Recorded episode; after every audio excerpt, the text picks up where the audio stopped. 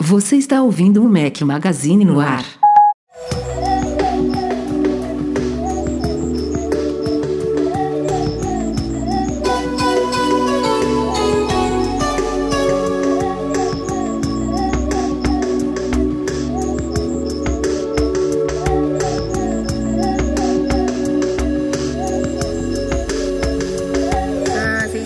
Galera do Mac Magazine, bem-vindos ao nosso podcast 301. Estamos hoje ao som de The Forest. Bom dia, boa tarde, boa noite, boa madrugada a todos que nos ouvem. Fala aqui Rafael Fishman com os dois companheiros inseparáveis, Breno Mazzi, seja bem-vindo. Ele comeu nirá, velho, não é possível. Olha a velocidade que o cara falou.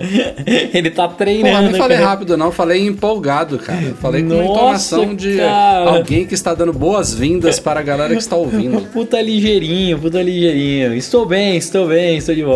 Você que já deu uma pescadinha nesses 5 segundos, já achou que foi rápido. Nossa, tô quase, hein? Acorda, Cuidado, hein? Ó, deixa esse negócio mais interessante, senão eu vou dormir de novo. Eduardo Marques, beleza? Beleza. Pô, imagina você chegando na casa do Rafael, rapaz, como é que ele te recebe então? Se isso é boas-vindas dele, imagina você entrando, ele abrindo a porta. Seja bem-vindo à minha casa. Quem é você? Vamos lá, passar uma noite maravilhosa. Não. Vamos pedir uma pizza, vamos não sei o quê, vamos views. Só dou tratamento diferenciado assim para quem merece, que são os nossos espectadores que estão ouvindo o podcast, os patrões. O Breno não. O Breno ah, chega em casa, ele se serve, só, senta no sofá, se joga na cama. Não precisa, não precisa fazer esse showzinho, não. Vamos lá, vamos para os recadinhos da semana referentes ao Mac Magazine. Primeira coisa, ah, vou até inverter aqui a ordem que eu tinha anotada, mais simples. A galera, já que eu falei de patrões aqui, abrimos, depois de muita pesquisa, depois de muitos testes aí, um, a possibilidade de vocês colaborarem com o Mac Magazine em reais, pagando não só no, car no cartão, mas também no boleto, através do Catarse. Tinha muita gente que pediu isso pra gente, como vocês sabem, a gente está no Patreon há anos, mas o Patreon ele requer cartão de crédito e os pagamentos são em dólar. É, Somos eternamente gratos a todo mundo que nos apoiou, nos apoia e pretende nos apoiar lá. A gente vai manter o Patreon funcionando, como sempre, mas em paralelo a ele, a gente abriu também uma campanha de crowdfunding no Catarse, que é um serviço nacional. Então ele aceita cartão nacional e boleto também em reais. Então a estrutura lá de recompensas de benefícios é exatamente a mesma do Patreon, mas a gente está lá agora também em catarse.com.br barra Mac Magazine. Desde já, obrigado a galera que já começou a adotar aí esse, esse novo meio de colaboração com o nosso trabalho. Somos muito muito gratos a vocês. E o Mac Magazine não estaria onde está sem o apoio de todos os que já passaram pelo Patreon, que vão passar pelo Catarse e tudo mais. Ô, Rafa, você podia só atualizar o vídeo, né? Tanto do Patreon é, quanto do Catarse, fazer um vídeo né? novo. Cara, sua carinha, é tem 15 anos de idade e tá magro ainda. Tem alguma coisa errada ali, velho. na verdade, eu tenho que até que reassistir esse vídeo porque deve ser um contexto diferente do de hoje. É. Não ter mudado tanto, assim, o motivo da gente é, abrir essa possibilidade do pessoal colaborar com a gente, mas realmente tá, tá na hora. Eu já tinha pensado nisso. Bem, bem lembrado. Vou colocar na pauta aqui. É, a segunda coisa é outra área referente ao Mac Magazine. Vocês, alguns de vocês devem conhecer a nossa área de usados Apple, fica em macmagazine.com.br barra usados-apple, que não é um classificados. Os nossos classificados ficam lá dentro do fórum do Mac Magazine, que é onde vocês podem anunciar seus produtos para comprar, para vender, para trocar. Essa área de usados Apple é onde a gente faz umas, umas tabelas de referência de produtos Apple usados para compra e venda. Então a gente coloca preços mínimos e máximos com base em pesquisas de mercado que a gente faz em com, com base em várias fontes. E aí você pode, por exemplo, ah, quero vender meu iPhone 5S. Quanto é que ele, ele vale? Então a gente dá uma faixa de preço ali para você ter um ponto de partida. Obviamente, vamos pensar, ah, um iPhone 5S com a tela quebrada. Ele provavelmente vai, vai valer um pouco menos do que o valor mínimo que está na nossa tabela. Ou então você tem um Mac que você atualizou a RAM para o máximo possível. Ele vai valer um pouco mais ali do que o preço máximo que está na nossa tabela. É uma tabela de referências para vocês terem uma ideia aí é, de preços mínimos e máximos praticados por produtos usados. Tanto é que a gente não coloca na tabela produtos que ainda são vendidos pela Apple, né? Porque a base de preço da Apple já é suficiente para vocês terem uma, uma noção de quanto que você vai cobrar para um produto usado seu que você quer vender ou quanto você deve pagar por um produto que você quer comprar. É, então essa tabela já existe há anos, a gente atualiza ela uma ou duas vezes por ano, obviamente os preços não variam tão frequentemente, então é suficiente uma ou duas vezes por ano. A gente acabou de atualizar, então passem por lá, de novo, macmagazine.com.br barra usados traço E dessa vez a gente acabou de estabelecer também uma parceria com o pessoal da BR Usage, brusage.com.br. Vocês já devem ter ouvido falar neles, já são parceiros já de longa data do Mac Magazine. Eles agora estão conosco é, na construção dessa tabela, ela foi validada pela BR Usage. E o que, que é a BR Usage? É uma, um serviço, uma empresa que tanto compra produtos usados como também revende esses produtos. Ela faz um intermédio, então é uma boa alternativa para quem não quer ter a dor de cabeça de vender um produto, de ter que anunciar, de ter que negociar e tudo mais. Pensem, por exemplo, quando você vai vender um carro. Você pode colocar no jornal, no LX, no Mercado Livre, é, sei lá, onde se anuncia carro hoje em dia, Web Motors. Você pode fazer todo esse trabalho de negociar com as pessoas, receber e tal, e você provavelmente vai vender por um preço que você imagina que é o certo, né? Que está ali dentro da, do nosso preço mínimo e máximo que a gente coloca na nossa tabela, ou então preço referente à tabela FIP do seu carro, só fazendo um paralelo. Ou então, se você quiser comodidade e rapidez, você vai na concessionária, quando você vai comprar o seu carro novo, você entrega o seu,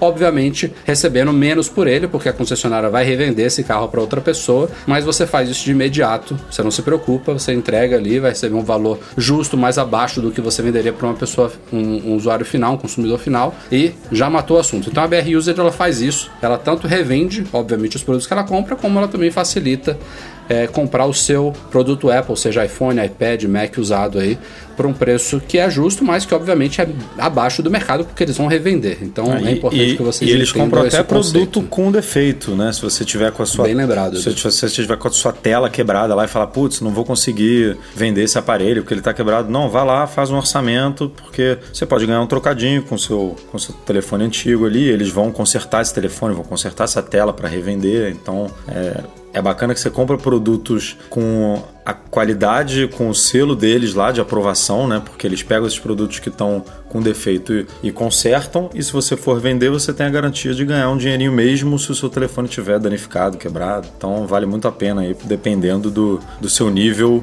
é, de exigência com o seu aparelho, né? Se você quer ganhar, se você cuidou dele muito bem, se você pretende ganhar muito dinheiro com ele, ou se você quer só fazer uma grana ali para comprar um novo. É isso aí. Então, parceira do Mac Magazine, brusage.com.br e a nossa tabela também está atualizada com todos os produtos, preços mínimos e máximos para vocês conferirem em macmagazine.com.br barra usados-web.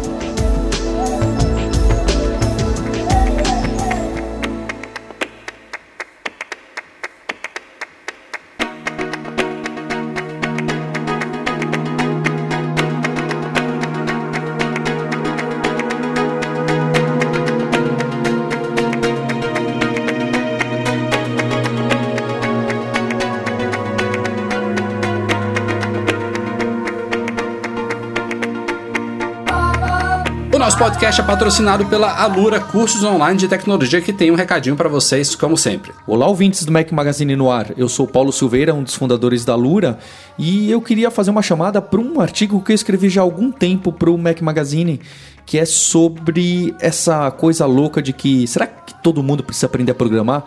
A gente ouviu muito o Obama falando isso, não foi?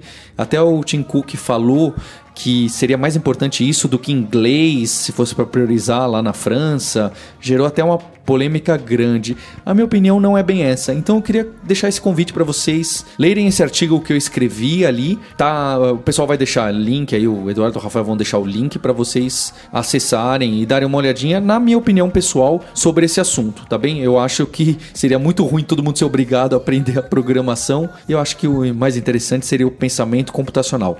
Abraço para todos vocês. Simbora logo para uma polêmica, a primeira pauta editorial deste podcast referente ao iPad Pro, que está sendo extremamente elogiado aí por, pela construção dele, pelo design, pelas capacidades de performance dele, pela interatividade com a tela ocupando a frente inteira, os gestos, a adoção da porta USB-C, os novos acessórios. O Breno já, já comentou um pouquinho da experiência dele com o iPad Pro, a telona, a redução de, de tamanho, de dimensões, mas é óbvio que um produto Apple como esse não pode passar passar por uma dose de gate, né, de polêmica. E quem trouxe dessa vez foi o Zach Nelson, lá do canal Jerry Rig Everything do YouTube. Ele Porra, peraí, como é que é o faz nome dele? vídeos. É Zach. Porra, e Jerry... Não sei porque não é Jerry. Por que é, que é Jerry? Não sei. Porra, peraí, você acaba, explodiu minha Não cabeça sei. aqui. Que porra é essa? Por que, que o nome do cara não é, Jerry? não sei, Eduardo. Depois a gente pesquisa Porra, isso. que isso? ele, ele, ele faz é, testes de, de resistência com smartphones, com tablets e tudo mais. É um- são testes bem padrão que ele faz. Ele testa a durabilidade com arranhões usando estilete. Ele tem também uns. Como é que chama aquilo? Não são canetas, né? São. São, Cara, são, é, pontas, são né? ferramentas que É, as ferram- pontas delas simulam. Simulam não, né? É, tem níveis de dureza diferentes, de uma escala Isso, que vai de isso. 1 a 8, se eu não me engano. E o A 8. nove, eu acho, a- É, é 8 ou maior. 9 e o. é, eu, eu, eu falo 8 porque ele bate na tecla muito de safira, tinha que ser arranhada com a, Arranha a partir de a 8. partir né? de 8, né? E, e isso marca muito, né? O discurso dele contra ah, o- a Apple, porque a Apple diz que é. Enfim, você, você vai explicar aí melhor, vai lá. É, então, ele, ele faz os testes de, de resistência a arranhões, ele usa até isqueiro para ver se a tela resiste a um calor intenso ali sobre ela. E, mais recentemente, principalmente depois da polêmica dos iPhone 6 lá com Bandgate, ele também tenta entortar os aparelhos e ver quão resistentes eles são. Então o iPad Pro ele teve resultados aí super dentro do esperado para um produto feito de alumínio, um produto feito de vidro. Ele mais uma vez criticou com razão a superfície que protege a câmera traseira do iPad Pro, que a Apple diz, tanto no iPad quanto no iPhone, que é feito de cristal safira, é daí que vem o seu comentário, Edu. A Apple fala que o vidrinho que protege as câmeras dos iPhones do iPad, só aquilo ali é feito de cristal safira. Ah, o vidro do aparelho inteiro é um vidro de, sei lá, Ion X, sei lá como é que eles chamam, ou, ou então deve ser até o Gorilla Glass. Mas o Zac, ele já há muitos anos, ele critica a Apple porque justamente com essa ponta, um- uma ponta abaixo da que, da que seria capaz de arranhar a safira, ela já arranha. Então é um, é um misto, né? Um misto, é, não é um safira puro naquele vidro ali. Ele é definitivamente mais resistente do que o resto do vidro usado nos iGadgets, mas naquela parte da câmera ele não é safira puro, porque ele arranha mais fácil do que como ele pega também alguns relógios que tem o vidro de safira e não arranham com, mesmo, com a mesma ponta que ele usa. Mas a polêmica desse iPad Pro foi na hora de fazer o teste de entortamento. E o cara, bota aí depois no Google, né? Zac Nelson lá do Jerry. O cara é um brutamonte. Ele, Ele é tem tipo, força, ele é tipo mas Rafael ele, Fishman. Tipo, é, ele é pior que eu, na verdade.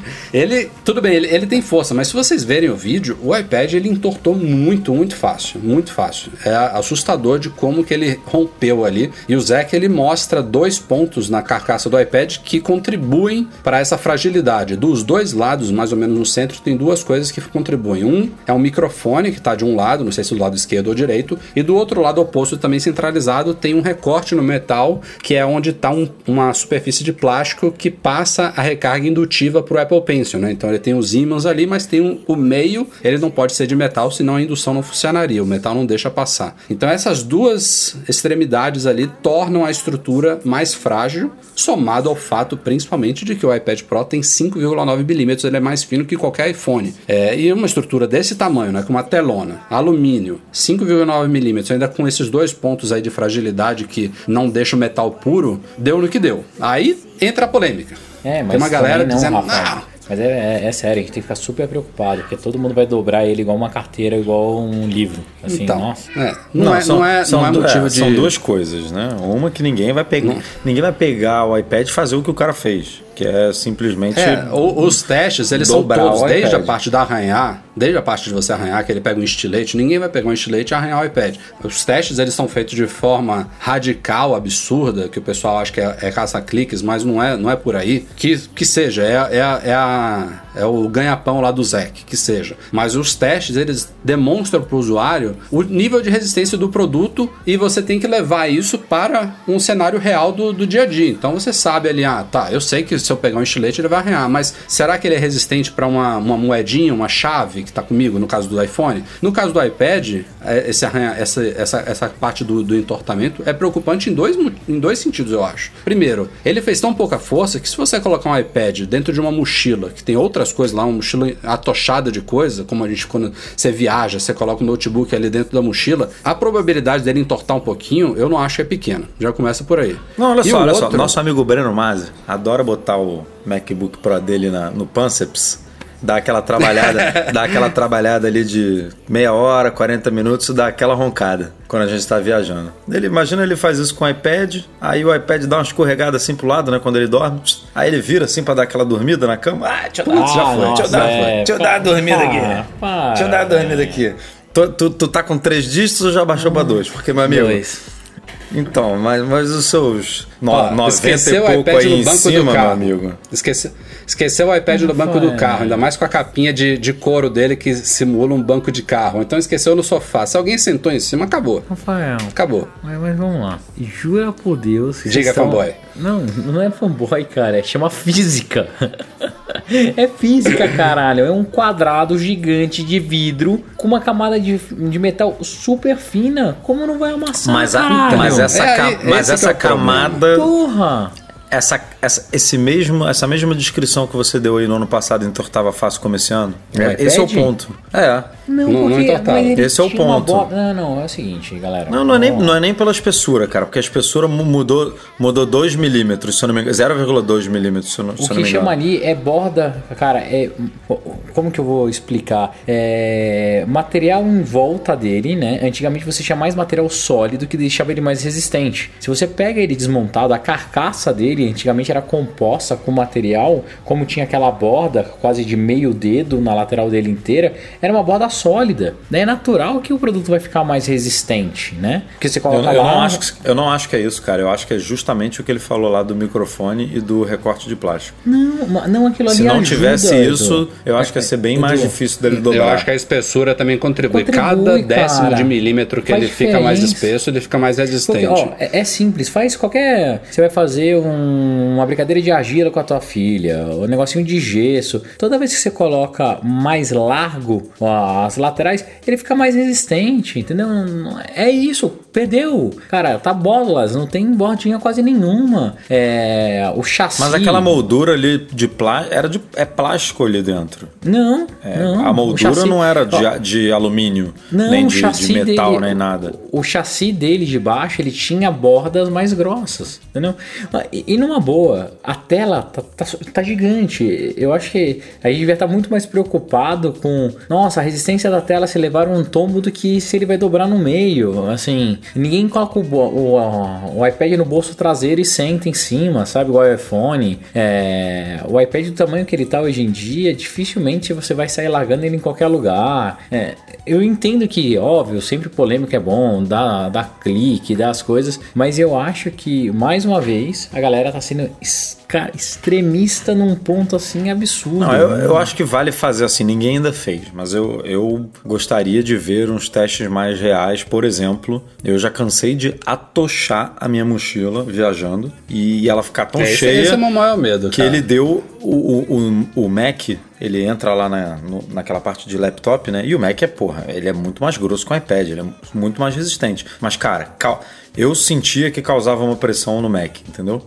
E aí eu não sei se, se, se tiver um iPad ali no lugar do Mac, por exemplo, se ele vai resistir. Aí a gente tem que, tem que fazer os testes no, no mundo real. Um cara comentou, viu o vídeo lá do, Re- do, do, do Jerry, eu já ia falar do Jerry, do Zac, e comentou e colocou uma foto. Ele falou: Ó, depois que eu vi o vídeo, eu fui olhar o meu iPad, que eu tava com ele viajando, trabalhando no final de semana, tava na minha mochila. Eu coloquei agora aqui na mesa, ele tá ligeiramente torto de um lado, dá pra ver na foto. Ele perdeu, ele, é- ele originalmente ele é flat, o, o iPad do cara no cantinho direito ele já tava levantando um pouquinho. E ele falou: Ó, eu só fiquei com ele na minha mochila aqui o final de semana inteiro, não fiz nada de diferente. Então isso eu acho que é preocupante. Então, e deve ter formas de você, em- você reforçar a carcaça, seja nesses pontos centrais ali que a gente colocou, ou de outra forma, se ela bota um, um Não, se o, micro... transversal É, se o ali. microfone não fosse na mesmo, no mesmo ponto ali do plástico, né? Dava uma deslocada nele e tal. Já, você já, de- você já é, coloca em outras posições, né? Não, não facilita ele dobrar no mesmo ponto.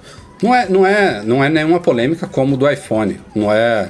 Ninguém coloca, como você falou, o iPad no bolso, mas coloca na mochila, né? E é- essa brincadeira que eu fiz aqui de você sentar em cima no sofá, no carro, não é uma coisa tão absurda de acontecer. Pode acontecer. E desse jeito que está agora, eu queria ver esse, teste, eu queria ver esse teste. Alguém sentando nele num, num, num sofá. Eu acho que detona o produto. e não, não é para ser. Estoura a tela, né? Pra Não é para ser. É, isso. É. Enfim, que a Apple tome conhecimento aí, que quem comprou gastou uma grana, né, que é um produto caro, não, não tenha nenhum problema e, diante disso, tome os devidos cuidados. Ó, só para constar aqui, começou a ser vendido aí na semana passada a versão SIM-free do iPhone 10R. Ao contrário do que aconteceu com o iPhone 10S e 10S Max, a Apple não tinha colocado essa versão SIM-free à venda de imediato, o que indicava que os estoques do iPhone 10R estavam um pouquinho mais limitados do que o que aconteceu com o 10S e o 10S Max. Ela sempre vende o, o SIM-free algumas semanas depois é, de iniciar as vendas nos Estados Unidos só com as operadoras, mas assim, é só para constar mesmo esse ano, porque como a gente já cobriu no site inúmeras vezes aqui no podcast também. Nos Estados Unidos esse ano, todos os iPhones eles são vendidos num único modelo. E esse único modelo de cada um deles, né, são três aparelhos, eles todos eles tem aquela questão de não funcionarem na banda 28 do 4G brasileiro. Funciona perfeitamente aqui na banda 3, na banda 7, mas não tem a 28. E também não muda nada para o fato, por exemplo, de algum brasileiro que tenha ido para os Estados Unidos comprar iPhone, porque como vocês também sabem, basta você entrar numa loja da Apple e pedir um iPhone da AT&T, da T-Mobile, da Sprint, não importa, pagando o preço cheio, ele vai vir desbloqueado. Você só vai ter que tirar o chipzinho da operadora que vem na bandeja, vem com o chip da operadora para você fazer a ativação, que é opcional, mas ele vem desbloqueado. Então, o SIM Free, na verdade, é só para você ter a garantia de que não tem associação nenhuma com a operadora, ele não vem com o chip na bandeja e, curiosamente, é o único modelo que naquele folderzinho lá de manual de uso vem com a chavinha para você abrir o chip, a, bandeja de, de, chip. Não é uma economia idiota que a Apple faz há anos, mas é só nesse modelo. Então, para quem tem interesse de saber, o 10R agora também é vendido no modelo SIM Free nos Estados Unidos. É basicamente isso. Vamos para a polêmica 2 do podcast, que não tem nada a ver com a primeira, que é sobre é, o que tem acontecido com as ações da Apple nas últimas semanas, aí, desde a divulgação dos últimos resultados financeiros dela. É, de uma maneira geral, como a gente cobriu aqui no podcast e no site, eles não foram tão bem recebidos, não muito em relação aos resultados divulgados das vendas dos últimos três meses, mas da perspectiva que a Apple apresentou para os próximos três meses e também do fato de ela ter anunciado que ela não vai mais divulgar as vendas de iPhone, de iPads, de Macs por unidades. Então isso deixou o mercado fervoroso aí. E essa combinação de fatores aí com uma desaceleração do mercado mundial de smartphones e a Apple, o carro-chefe da Apple é um smartphone, né, que é o iPhone, que representa mais, de met mais, mais da metade do, do faturamento da Apple. Fez com que as ações dela entrassem numa espiral aí descendente nas últimas semanas e a Apple só em valor de mercado já perdeu mais de 200 bilhões de dólares. A gente até colocou num artigo que a gente publicou hoje. É curioso como em cerca de seis semanas a Apple perdeu mais valor de mercado do que ela tinha nos seus primeiros 30 anos de história. Foi só em 2000 e Agora, foi em 2000, começo da década passada, se eu não me engano, que a Apple superou a faixa de 200, 250 bilhões de valor de mercado e começou a disparar, né? Até ter superado um trilhão recentemente. Então, ela, nesses períodos de seis semanas, ela perdeu mais valor de mercado do que ela tinha nos, nas suas três primeiras décadas de existência. Ela tá valendo agora 850 bilhões, alguma coisa assim. Ainda é a empresa mais valiosa do mundo, até porque a Apple trouxe com ela e é uma, é, um, é uma situação do mercado de de tecnologia como um todo, não só a Apple, mas também todas as gigantes, Microsoft, caiu. Google, Facebook, a Amazon, todas elas despencaram cerca de 15, 20% nas últimas semanas também. É, a Apple tem, tem uma certa influência nisso daí, porque todas elas estão meio que de mãos dadas nesse mercado de tecnologia, nas expectativas do mercado e tudo mais. Então, é, a Amazon, que também chegou a valer mais de um trilhão, está valendo agora menos de 800, está em 700 e algumas coisas bilhões, mas assim, foi uma queda muito acentuada, foi, é, mas não é a primeira vez que acontece isso também. Então, é, tem, tem outros fatores influenciando a performance da Apple também, que são rumores e informações do mercado de que os componentes que são fornecidos para a Apple desses novos iPhones estariam saindo abaixo do, da, da, demanda. Né? A Apple não, não, divulga isso, obviamente, oficialmente, mas tem fornecedoras, por exemplo, de componentes usados no Face ID que diminuíram as expectativas de receita. Então, os analistas juntam A com B e falam: não, se eles estavam prevendo vender tantos componentes agora estão vendendo menos, é porque a Apple está comprando comprando menos ela está vendendo menos iPhones. Começa um juntar com o outro e chegam a essas conclusões. Mas também é uma coisa que já aconteceu múltiplas vezes no passado e que depois se provou completamente errada porque a Apple agora, né? O iPhone 10, o pessoal chegavam a falar que foi um fracasso o iPhone 10 e ele foi o iPhone mais vendido por alguns trimestres. É, não, fracasso não. Então, Falaram que iam cancelar o projeto, que ia parar de... É, que iam tirar Cara, de linha, parar de então. produzir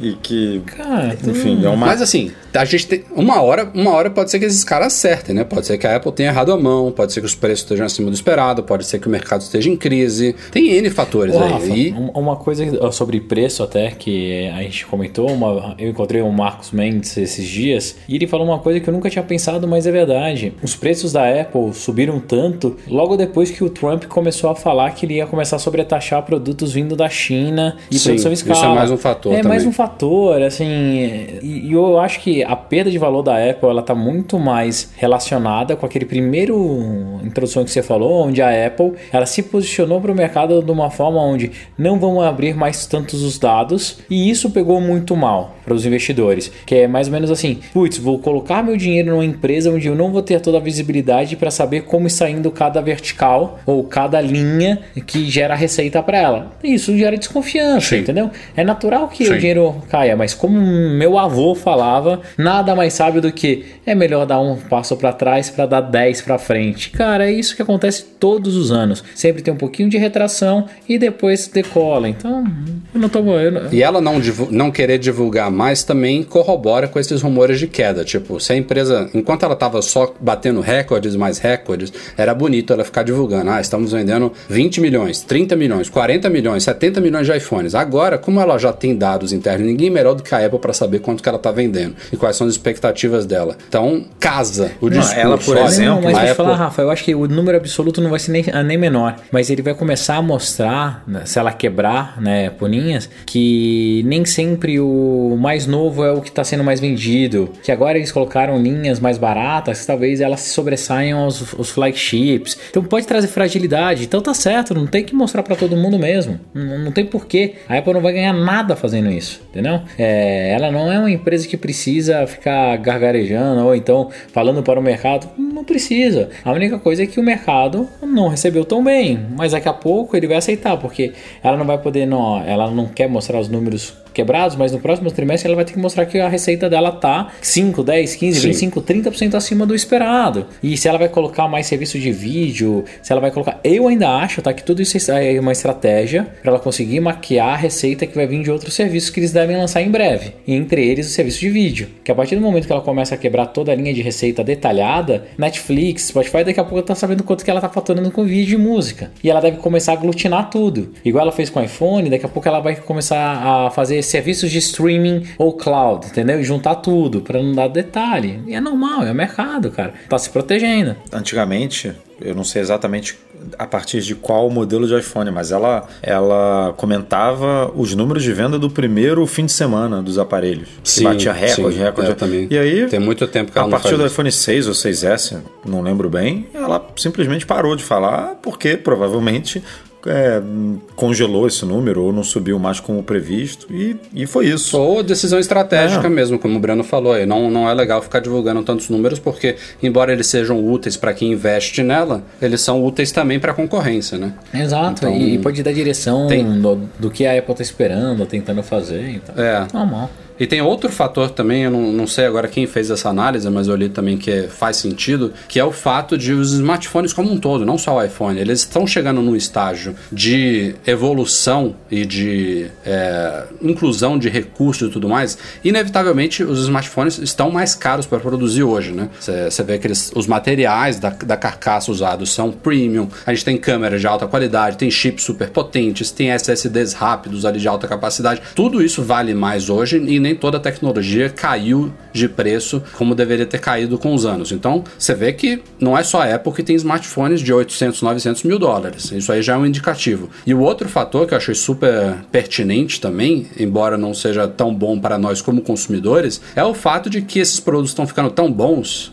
iPhones, iPads e Macs também, que as pessoas não têm que trocar todo ano. É, é, é, muito legal você poder trocar de iPhone todo ano, você ter lá as poucas novidades que vêm de uma geração para outra, uma câmera um pouco melhor, ficou um pouquinho mais rápido, tem isso aqui de novo. Mas o fato é que pro, gran, pro, pro grande público, você trocar de iPhone a cada dois, três, até quatro anos é mais do que suficiente. E os aparelhos, eles estão ficando bons a esse, a esse ponto. Eu acabei de dar um iPhone 10R para minha esposa, ela tava com o iPhone 7 feliz da vida, ela não tinha nenhum motivo para trocar, eu troquei porque, tipo, achei que ela, que ela foi uma boa garota durante o ano e merecia, achei que super legal, tem uma telona tal, de última geração, tive a oportunidade de dar para ela e dei. Mas ela não tinha, ela não tava se queixando nada do iPhone 7, já, já o que? Tem 3, 4 gerações atrás, já era um aparelho super bom ainda, o iOS 12 veio aí, deu uma nova vida aos aparelhos antigos também, super elogiado, então a Apple e as outras empresas enxergando isso, elas também têm que compensar com as vendas, já que essas coisas vão se diluir por vários anos. Então o cara agora não gasta mais 500 dólares por ano no iPhone, ele vai gastar mil dólares, mas vai ficar 2, 3, 4 anos com aquele aparelho, entendeu? Então é outra forma de você ver esse mercado também. Tome polêmica neste podcast. Agora sobre Mark Zuckerberg, CEO do Facebook, está putinho com a Apple e com o Tim Cook. O Tim Cook tem eu adorei, realmente umas... Eu adorei um comentário lá do site. Obviamente a gente nunca lembra do, do nome porque são muitos comentários, mas o cara fala assim: ele está putinho com 54 bilhões na conta. é, isso é mesmo. Mas não deixa de estar putinho. É, como vocês devem ter acompanhado em várias entrevistas, a Apple sempre teve um discurso proativo em relação à privacidade muito forte, que que vai totalmente de encontro ao modelo de negócios do Facebook e do Google também. Mas o Facebook hoje em dia está muito mais em voga do que Google, né? Essa questão de privacidade polêmicas, de compartilhamento de dados, passou por vários, vários casos aí escabrosos nos últimos meses e o Tim Cook tem sido bem ativista é, em comentários, não vou nem dizer indiretas, porque são totalmente diretos. Ele cita por nome a rede social e o quanto que a Apple é contra a, as coisas que o Facebook normalmente faz, a forma como ele lida com os dados das pessoas. E o Zuckerberg não, obviamente não gostou de nada disso. E a última informação que correu aí, que foi parcialmente negada, mas no fim parece que é, é, é meio que verdade mesmo, é que ele teria exigido, mandado para toda a cúpula de executivos do Facebook que abandone os seus iPhones. Provavelmente eu diria que mais da metade deles, a grande maioria, devia usar iPhone, meu palpite, mas ele meio que ordenou que todo mundo passe a usar Android. E aí, para não ficar feio, né? É, disseram que ah, porque é o mais usado. Tipo, vocês entendem esse argumento? Não, cara, é um argumento para mídia é, é, perfeito, né? Assim, ah, o, é, tem, ele tem a desculpa perfeita para dar uma declaração dessa. Agora, ele não pode é, abrir mão do, do sistema de operacional né, do iOS, principalmente nos Estados Unidos, mas a gente sabe que o iOS tem uma penetração também muito boa na Europa, Agora, na Ásia. Né? Não, não adianta a gente olhar só para o Brasil, que tem sei lá, a iOS representa é, legal, legalmente né, nas compras dentro do país, não é nem legalmente o termo correto, mas nas compras dentro do país representa, sei lá, 5%, 4%, 3%. Mas a gente sabe que tem muita gente que compra produto importado, então eu chutaria aqui que deve ser o dobro disso. Deve ser uns 8%, é, 7% talvez. Não, é uma boa aposta. É, mas não é o mundo não é isso, né? É, e dos heavy users de Facebook deve ter muita coisa de iPhone, muita coisa de iOS. Então, é, ele tem que sim se preocupar com o sistema operacional da Apple, tem que sim ter iPhones por pessoas do alto escalão lá sendo utilizados para poder é, testar e, e aprovar e,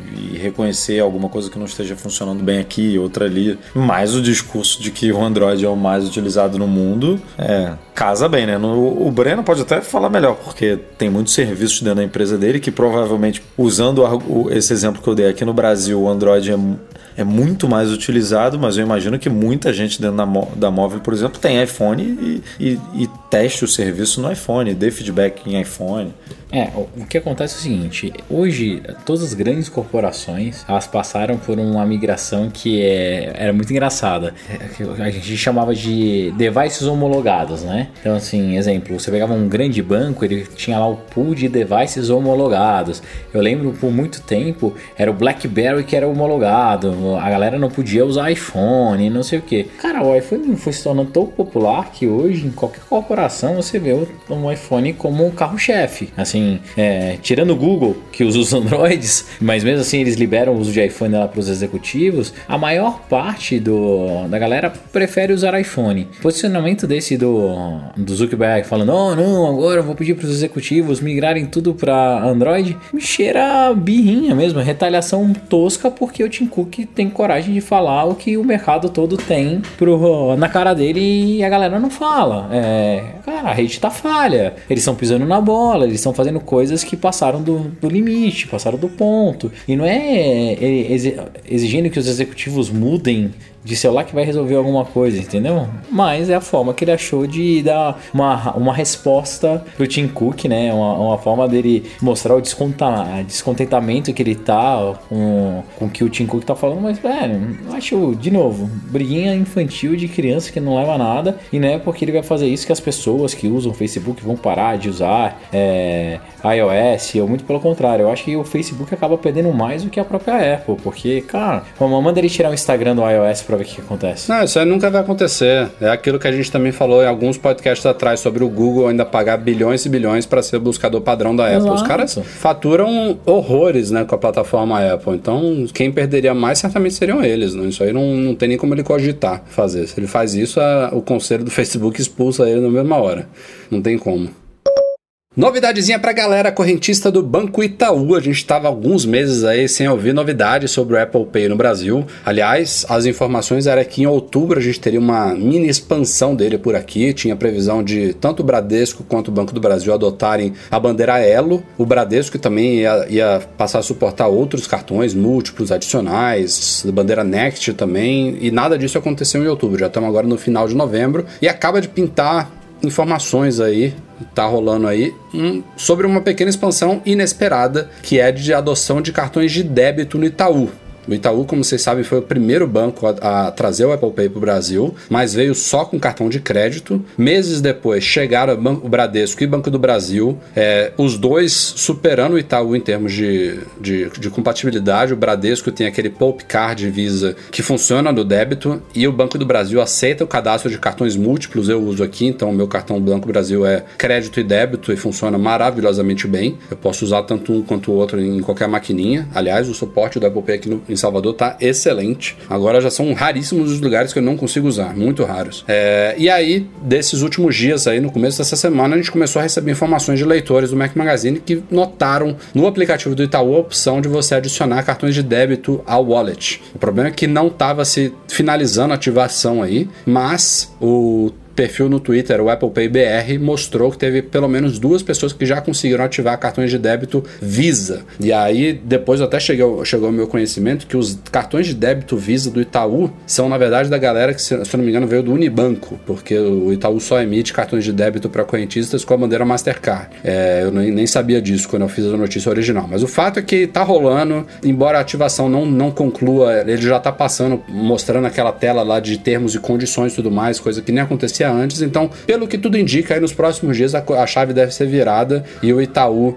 deve passar a oferecer suporte também para cartões de débito com o Apple Pay. Espero que a, a bandeira Mastercard esteja no bolo. Atualmente não, não, o pessoal não está nem conseguindo avançar muito, mas se realmente a grande maioria dos correntistas do Itaú são com bandeira Mastercard em débito, faz todo sentido ele suportar isso também. É, espero que sim. E também, embora não tenha sentado nesse post aí, eu também espero que venha mais novidades, porque normalmente, né, Breno, é, a Apple alinha essas, essas expansões para fazer uma leva, isso, assim, um bolinho, né? Bancos, então, né? É, é, assim, eu não sei se entra outros bancos. Se, pelo menos outras bandeiras, né? Também, é. do, dos é, bancos que já bom. são. Exato. Como você falou, tá faltando Elo. Em é, algum momento. A Max, tá, a até, Max até, poderia entrar também. Enfim, tem, tem, bandeiras grandes de fora ainda. Mas para mim eu acho que o, o, grande mal hoje é não eu não consegui cadastrar ainda cartões adicionais. Então isso para mim é o que mais me incomoda e é uma aqui. coisa inexplicável, né, é, né, Brano? Cara,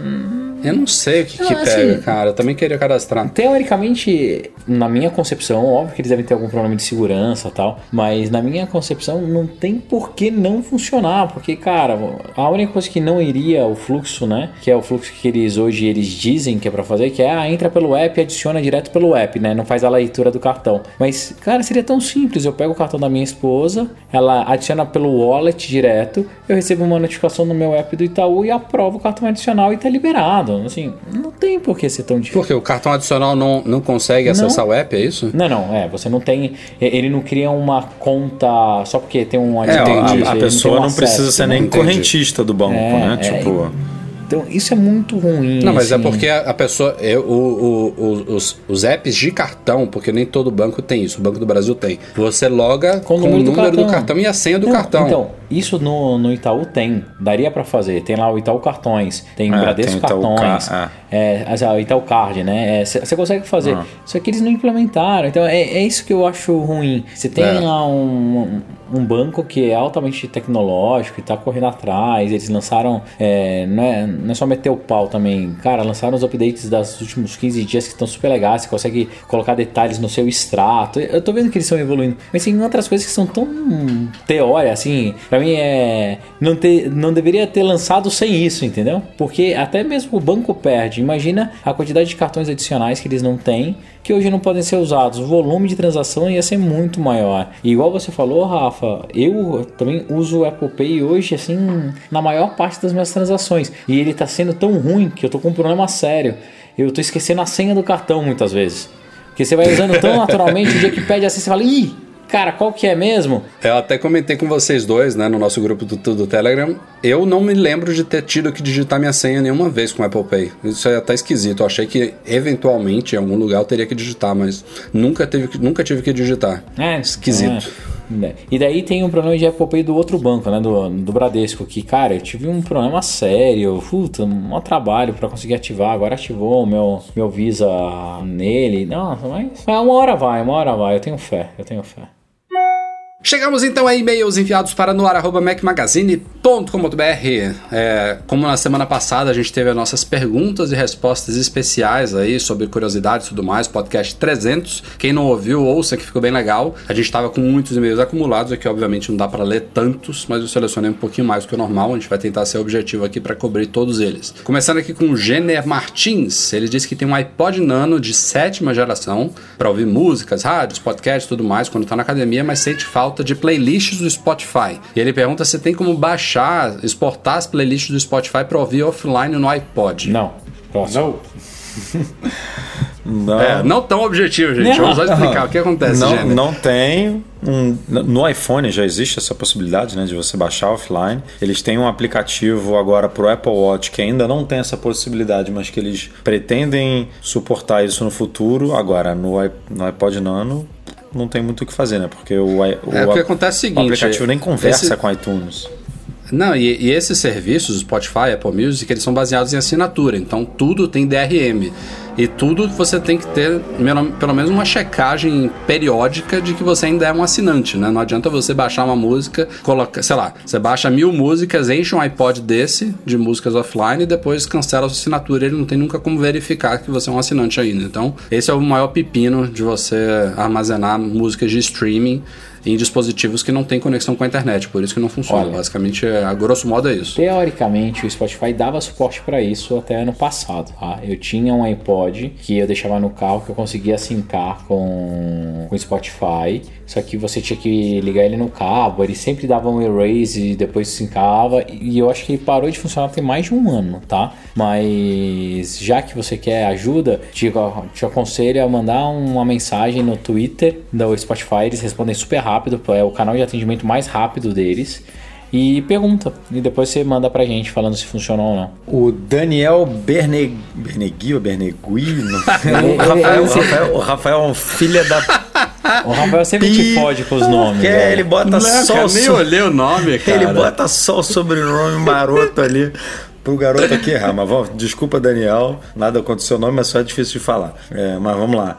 Ele tá dizendo aqui que pretende comprar um iPhone 10R, mas ele tá com medo de sentir muita falta do 3D Touch, que como a gente já falou algumas vezes aqui no site, o 10R não tem esse recurso. E aí, uma das coisas que ele tá com mais medo de, de sentir falta no 3D Touch é justamente responder as mensagens ali pela tela bloqueada, né? Que no iPhone que tem o 3D Touch, você simplesmente pressiona, responde e é isso aí. E aí ele quer saber se existe um, uma gambiarra, algum remendo no iPhone 10R com o, o que a Apple chamou de ap, ap, aptX. Como é que é?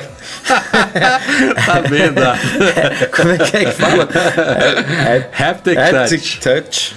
É, para saber se, é, se dá para fazer isso ou não. E que ele também perguntou o que, é que a gente achou da tela, se acha que tem alguma diferença, se é boa, se não é. E aí o Rafa pode responder melhor, porque tem mais contato Tá. aí com esse aparelho. É, eu respondo as duas coisas. É, respondendo a tela bloqueada ainda não rola, mas vai rolar no próximo update do iOS. A Apple tá adotando algumas funções do 3D Touch nesse Haptic, Haptic Touch, também gaguejei. É, e uma delas foi essa, foi muito requisitada porque é bem simples, né, de você implementar. Então, em vez de você, obviamente, pressionar ali na notificação, você vai só tocar ali por um ou dois segundos, ela vai expandir para você responder na tela bloqueada. Próximo update do iOS vai rolar 12.1.2, né, sei lá agora, me, me perdi nos números. Mas vai rolar. Ponto E a 1.1, tela, cara, é- 12.1.1. Boa. Com relação à tela, sinceramente, assim, eu fiz um vídeo lá no, na nossa cobertura de Orlando só sobre isso e minha opinião continua praticamente inalterada. É fato que a tela dos iPhones 10S e 10S Max é superior. A gente está falando de uma tecnologia diferente, OLED, e densidade de pixel bem superior. Um é 326, outro é 458 pontos por polegada. Mas para a grande maioria das pessoas, você nem nota essa diferença. É uma tela de excelente qualidade, é o melhor LCD que a Apple já criou para qualquer iPhone. Aliás, é o melhor LCD de smartphones, eu acho, se não me engano, a DisplayMate avaliou isso. Precisão de cores, definição, ângulo, enfim, tudo que você tem direito é uma tela de excelente qualidade e, para mim, é, um, é uma coisa que não deve ser levado bem, bem grosso modo falando aqui, não deve ser levado tanto em consideração se você estiver pensando em economizar no iPhone 10R. Tem outros aspectos dele, entre eles o próprio 3D Touch que você comentou aí, que podem pesar mais a depender do uso que você faz do 3D Touch ou da câmera dupla traseira, enfim. Tem outros aspectos dele que eu acho que podem pesar mais nessa economia do que a tela. Você nota, por exemplo, no escuro, você tá lá, bota pra tocar um- um- um- uma série no Netflix, aí aparece uma tela pretona. Você vai ver a diferença. Você no escuro, o preto é preto, ele não acende, o LCD ele acende, daquele jeito que a gente está acostumado há décadas com LCD. É uma tela LCD, mas é uma tela LCD de excelente qualidade. Então, assim, é, a gente já tem até testes cegos aí na web de gente avaliando essa tela sem saber que é do iPhone 10R e você vê que é uma tela excelente. Se você for pelas specs, resolução, densidade de pixel, tecnologia usada, você é uma tela inferior. É, mas é uma tela excelente, minha opinião. Cara, eu acho que as pessoas elas ficam subestimando é, algumas coisas por bobeira. Igual responder é, ali pela notificação. Se eu não me engano, a Apple ela fez aquela solução que não é um 3D Touch. Eu esqueci o nome, Rafa, me ajuda aí. Mas que Porra, eu e o Edu, a gente tá rindo aqui, ó, Happy Touch É, lá. o Happy Touch, A gente já gaguejou é. três vezes já. Ó, que funciona do mesmo jeito. A qualidade de tela, hum, sendo super sincero, tá? Super sincero. Não, não dá diferença nenhuma, cara. Nenhuma, nenhuma, nenhuma. A, a não ser que você olhe assim, com um olho muito foda, muito profundo. É, É o preto, né? O preto é, deve dar pra sentir a cara, diferença. Lá mas no- assim, no- é tão pouco e, e dependendo do valor, é, ou dependendo do que você está disposto a gastar, é uma diferença tão grande. São 200 dólares. Eu acho que vale super a pena. Assim, é, eu já falei para vários amigos. Para mim, esse telefone foi o que a Apple mais acertou. Se ele fosse ainda 50 Não, e a dólares. bateria dele tá animal. É, se ele fosse 50 dólares mais barato, cara, aí mataria a pau. 50, 100 dólares E mais se você quer um iPhone, a gente, a gente vai ter um review lá, se você quer um iPhone que dura a bateria, compre ele. Porque a Lili, como eu falei, minha esposa tá com um aqui, ela às vezes, ela vem aqui me fala, amor, acho que tem uma coisa errada, eu tô usando ele o dia inteiro e tô com 60%, É, 9 da noite. Cara, é, é 60%. incrível, é incrível, cara. De É, é o que todo mundo sempre pedia de iPhone, ele tem em bateria. Seguindo aqui, Rogério Vieira, sobre esses dois aplicativos que virtualizam o eSIM, a gente deu a dica lá, o Breno que falou deles pra gente. Ele quer saber se além de chamadas a gente consegue ter também um segundo WhatsApp, mensagens do iPhone de dois números e demais aplicativos que usam o número para ser configurado. Não, né, Breno? Não porque os aplicativos não estão preparados para isso ainda, tá? Então. Não, acho nem que eles vão Eu, ser, eu viu? também acho que não. Não sei se tem API pra Mas, isso, não. teoricamente, Rafa, não precisa nem de API, né? Porque você recebe SMS para fazer ativação. Então ele deveria ter, a, teoricamente, o WhatsApp lá. O WhatsApp ele tem disponível duas accounts. Daí ele vai receber, verifique seu número. Você coloca lá o seu número e recebe o PIN, você digita ele tá logado. E, ó, tanto é que você pode usar seu WhatsApp sem estar com o chip de verdade lá dentro, né? Se,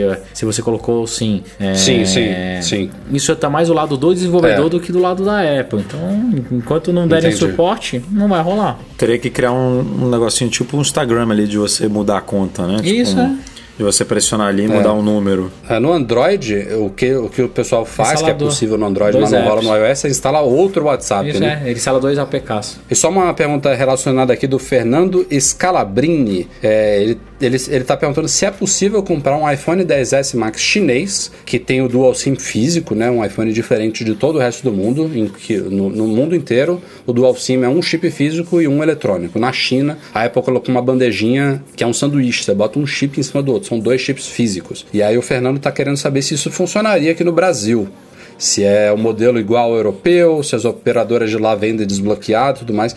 Isso é uma grande curiosidade para mim. Eu não vi ninguém falando sobre isso ainda. Também não sei te dizer. Eu. É, Fernando, eu acho que isso.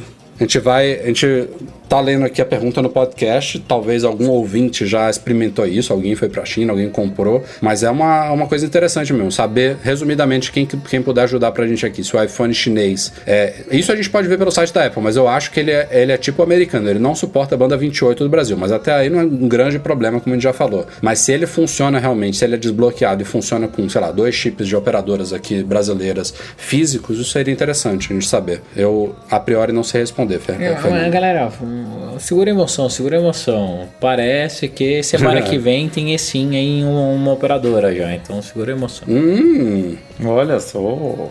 O Vitor Hugo Santos Oliveira tá dizendo aqui que ele comprou um iPhone 7 com um ano e dois meses de uso e que a saúde da bateria desse aparelho está em 87%. E aí ele não sabe dizer se o aparelho está descarregando muito rápido, se é normal recarregar à tarde. É, ele disse que ele tinha um iPhone SE e chegava em casa com uma média de 35% aí de bateria ainda. Porra, o cara, o cara manda bem aí no gerenciamento de bateria.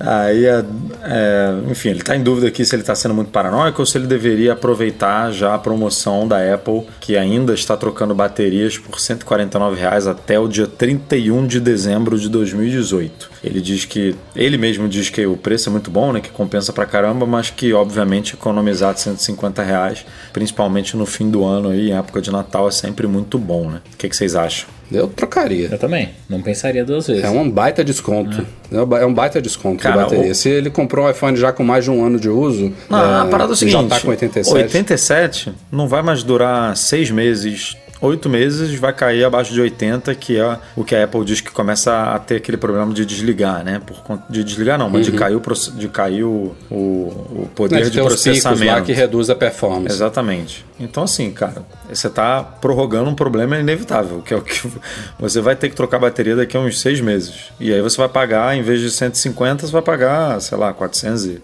ou 300 e pouco, ou 400 e pouco, não sei bem para quanto que vai acho, subir. que acho que vai pra 350. É muita grana, vai, vai mais do que dobrar é, o eu preço. faria Assim, já. Então, se assim, você não vai gastar 150 agora, sabe? Você vai gastar 200 a mais mais tarde. Esse é o problema. Exato. Terminando aqui a leitura de e-mails, o Fernando Pérez Said diz que sempre foi fã da Apple, tem iPhones desde a primeira geração, iPad, MacBook, tá com iPhone 10, um SE, Apple Watch Series 4, enfim, MacBook de 12, mas que, assim como a torcida do Flamengo, está vendo que a Apple está trabalhando com preços fora da realidade. Flamengo, viu, E pela Breno? primeira não é São vez, Paulo não, viu? A torcida do Flamengo é maior do que a do São Paulo. Só, só essa é referência. Não é a qualidade da torcida, não. É, da puta. Mas pela primeira vez ele está considerando é, sair do ecossistema Apple, está cogitando migrar para o Android com o Galaxy da Samsung. É, acha que quando o Galaxy completar agora 10 anos deve vir um modelo bem legal e tudo mais. Enfim, é, ele está ainda é, com o pé atrás nessa migração, porque, por incrível que pareça, o motivo que ele está com o pé atrás são os AirPods. Diz que usa diariamente os AirPods e está com medo de não funcionar tão bem quanto no iPhone. Ele queria saber se os AirPods funcionam com outros aparelhos e computadores também, e se tem algum tipo de funcionalidade limitada. Cara, você consegue, Eu, assim, você consegue emparelhar ele, ele. funciona como um fone Bluetooth qual- qualquer, É, né? Você consegue emparelhar ele numa boa com o S9, 10, 11, sei lá qual que você vai pegar aí quando qualquer lançar. Android. O único, o único porém aí é que são duas coisas. Um, você não vai usar a Siri, obviamente. Ele não vai mudar o atalho para Acho que ele não muda o É, atalho. não, não tem, não, tem, não tem os atalhos. É. Aliás, eu acho que ele nem pausa quando você Então, tira do isso que eu ia falar. ouvido, Ele acho. não deve pausar quando você tira do ouvido. O que é outra perda pra mim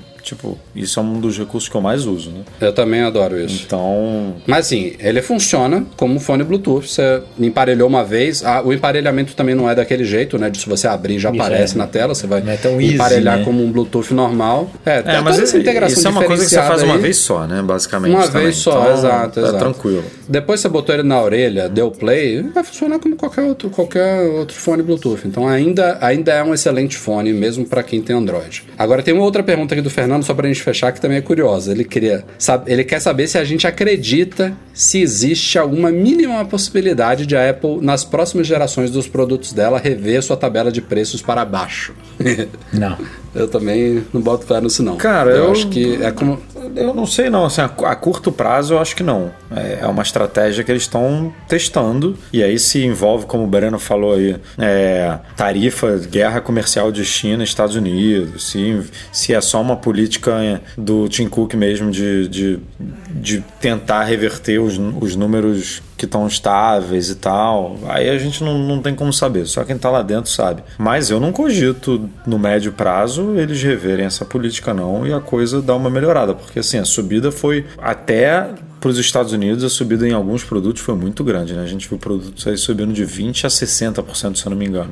O que não é comum no mercado americano, cara. Não é comum. O que eu acho é que a Apple tem que oferecer na, li- na linha dela produtos de múltiplos patamares de preços. E diante do que a gente está vendo com o iPhone, eu acho que agora mais do que nunca é bem provável, não tem rumor concreto nenhum, até foi esquecido, mas eu estou dizendo agora aqui, acabei de chegar a essa conclusão, que em março, abril a gente vai ver um iPhone SE novo chegando aí na faixa de 300, 400 dólares, que a Ah, Apple precisa preencher Mas quer, isso. quer ver uma, coi uma coisa? Um, um componente que pode mexer em todos os preços de produtos da Apple é SSD. Se isso cai de preço, a Apple consegue melhorar o preço de todos os produtos dela. Ela pode botar um MacBook Air, por exemplo, no patamar de, de mil dólares de novo. Ela consegue diminuir um pouco o preço do iPhone, mesmo Eu ganhando. falo que a gente também, a gente fica querendo cada vez mais. A gente até pouquíssimo tempo atrás estava criticando que tinha iPhone de 16 GB ainda. E agora a gente já está com iPhone de 512.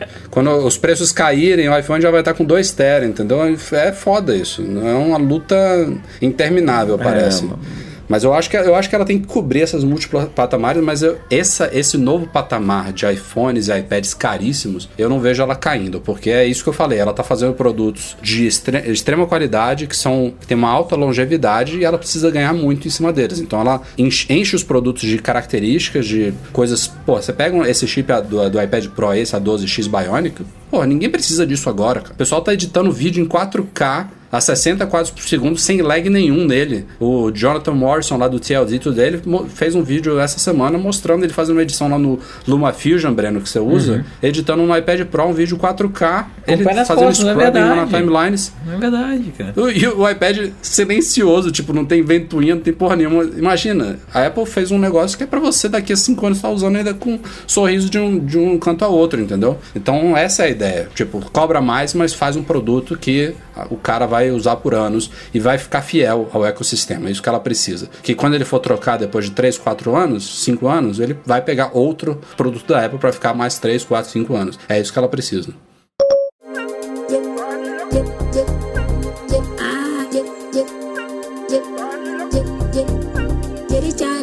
Aí, galera. Vamos ficando por aqui. O Mac Magazine no ar 301. Breno, Edu, até semana. Até semana que vem, hoje eu não dormi e Rafa, cuidado pra não estourar meu tímpano na, na próxima vez, cara. Caralho, eu ia falar isso, cara. O cara tá. Caralho, velho. Que emoção, Cara, velho. o cara tá Benny Hanna, tá on fire. Porra. É? O nosso podcast é um oferecimento dos patrões Platinum GoImports.com.br Macs a preços justos no Brasil e monetize a solução definitiva de pagamentos online. Um abraço também a todo mundo que nos apoia no Patreon e no Catarse, especialmente os patrões Ouro, Beto Chagas, Leonardo Fialho, Lucas Garibe e Luiz Deutscher. Eduardo Garcia, nosso editor de sempre, um grande abraço também, parabéns pelo trabalho a todos vocês, obrigado pela audiência e nos vemos na semana que vem. Tchau, tchau.